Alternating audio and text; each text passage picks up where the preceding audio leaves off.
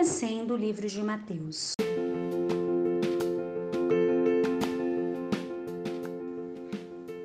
A paz do Senhor, queridos. Meu nome é Maíra, sou líder dos jovens da Debra de Miriam e falarei para você sobre o livro de Mateus, capítulo 10. No versículo 1 ao 4, relata que Jesus chamou seus doze discípulos e lhes deu autoridade para expulsar os espíritos maus e curar todas as enfermidades.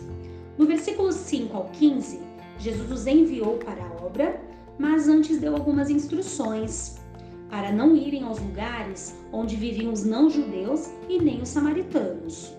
Os samaritanos são aqueles do Reino do Norte que não eram considerados judeus pelo povo de Judá, por conta de sua mistura com povos pagãos.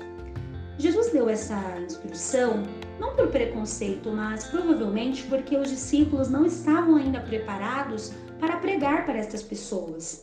Então, a ordem de Jesus era para os discípulos procurarem as ovelhas perdidas na casa de Israel e anunciassem que o reino do céu está perto. Expulsassem demônios, ressuscitassem mortos e curassem os enfermos. Jesus deu mais instruções para não cobrarem pelas obras realizadas, para procurarem alguma casa que quisesse hospedá-los ao chegarem numa cidade ou povoado e ficassem lá durante toda a viagem. Além disso, que abençoassem a casa que entrassem com a paz, e se aquela casa o recebessem bem, que a paz permanecesse lá, mas caso contrário, que retirassem a saudação. Ou seja, estava instruindo a maneira que deveriam chegar, se comportar ou sair dos lugares, pois a obra de Deus é com organização, compromisso e seriedade.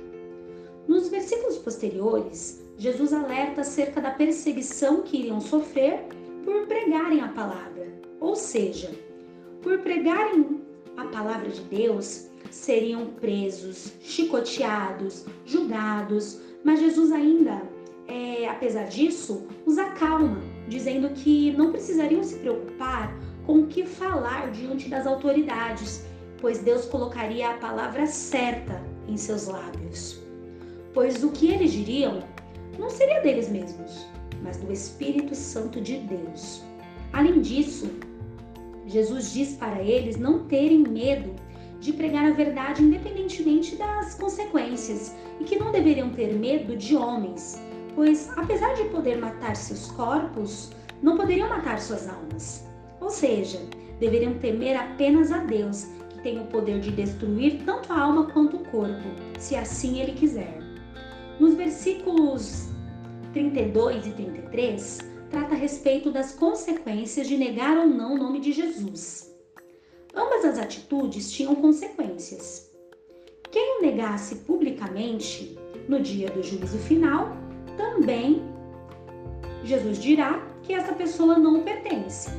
Mas aqueles que não negarem o seu nome, disserem que pertencem a Jesus no dia do juízo final, ele também dirá que eles o pertencem.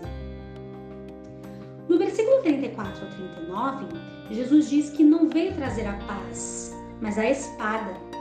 Ou seja, não veio para livrá-los do jugo dos romanos, como eles esperavam, mas libertá-los do pecado e direcioná-los à vida eterna.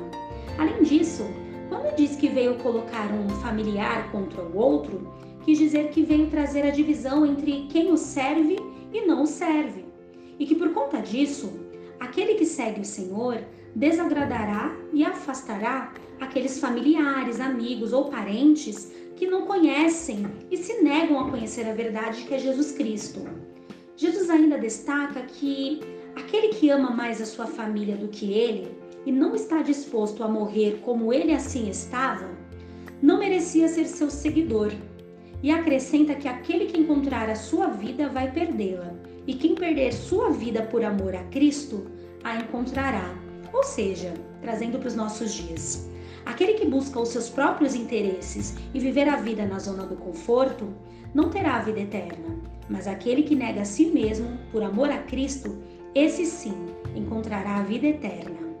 Nos versículos finais, retrata sobre a recompensa daqueles que receberem bem as pessoas que falam sobre o nome de Jesus, inclusive os discípulos, enfatizando que recebendo os discípulos bem, por exemplo, era o mesmo que recebê-lo bem.